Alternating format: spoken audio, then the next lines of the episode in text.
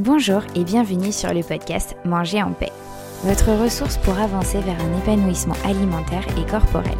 Je suis Charlène Béraud, diététicienne nutritionniste et hypnopraticienne.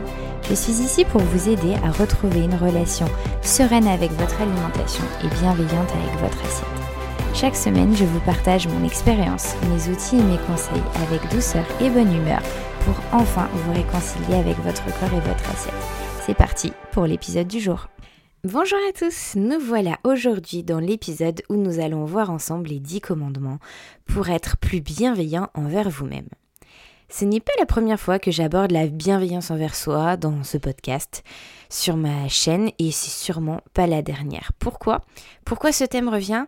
Bah Parce que tout simplement en fait il est important, il est vraiment essentiel et il fait totalement partie de mon rôle, qui est donc de vous aider à vous sentir mieux dans votre corps, dans votre tête, dans votre assiette.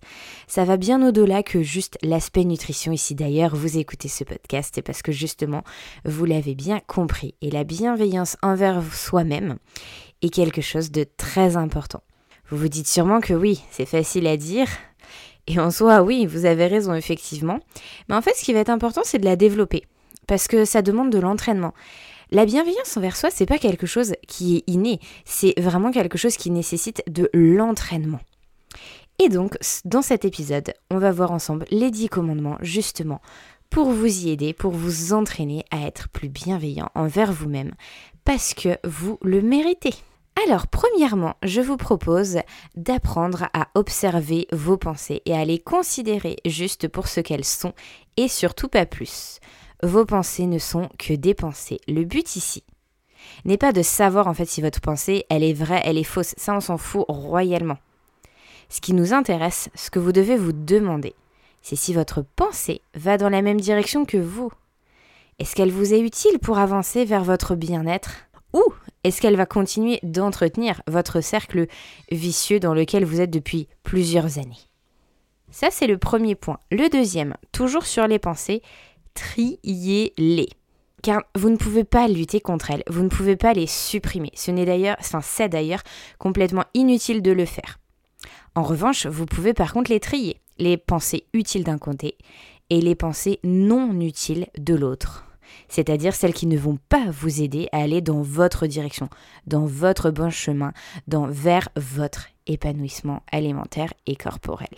Troisièmement, faites le point sur vos actions et triez-les entre celles qui, d'un côté, vous aident vraiment à vous sentir mieux et celles où bah, c'est pas le cas.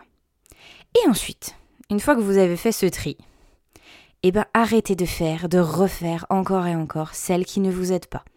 Quatrièmement, apprenez à votre cerveau à penser de manière plus positive.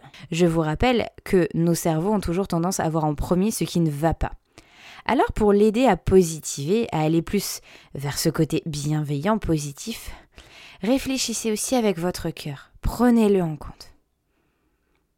Cinquièmement, repérez les moments où vous êtes en mode pilote automatique. Et entraînez-vous, du coup donc au départ ce sera après coup, à identifier ce qui a enclenché ce comportement. Une pensée, une émotion, un contexte particulier. Le but ici, n'est surtout pas d'éviter votre émotion, pas du tout, mais plutôt de la reconnaître, de reconnaître l'élément déclencheur pour que, hop là, une fois que vous l'avez du coup détecté, cela vous aide à prendre du recul au lieu de vous laisser embarquer par le mode pilote automatique. Sixièmement, favoriser la pleine conscience, en tout temps, le plus souvent possible, pour vivre l'instant présent, le savourer et notamment au niveau alimentaire, par la pleine conscience alimentaire. Être dans le moment présent va vous aider à faire apparaître votre part de bienveillance envers vous-même, à l'inverse du mode pilote automatique qui vous met des œillères. Septièmement, demandez-vous ce que vous direz, penserait votre ami bienveillant pour vous aider dans votre situation, imaginons après une compulsion par exemple. Qu'est-ce qu'elle vous dirait? Qu'est-ce qu'elle penserait? Ça vous aidera à activer votre part de bienveillance envers vous-même parce que c'est toujours beaucoup plus difficile. Donc quand on se met à la place de quelqu'un d'autre, quand on prend voilà une personne qu'on a autour de nous très proche de nous qui est très bienveillante, c'est plus facile de dire qu'est-ce que un tel me dirait, penserait ou ferait dans ma situation ou qu'est-ce que moi je lui dirais si c'était elle qui étaient dans ma situation. Huitième point, demandez-vous quelles actions concrètes vous pourriez faire pour vous sentir plus beau, plus belle. Question très sympathique, très intéressante à réfléchir.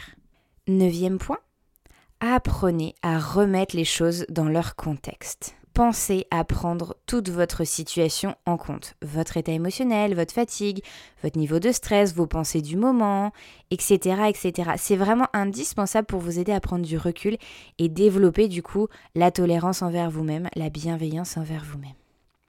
Et le dixième point, celui que je vous répète souvent, mes petits mots à moi que j'aime beaucoup. Faites de votre mieux, en tout temps, à votre rythme. Voilà, j'espère que ces dix commandements sur, euh, pour vous aider à développer la bienveillance envers vous-même vont vous aider. Je vous remercie de m'avoir écouté jusqu'au bout et je vous dis un 15 jours pour un nouvel épisode.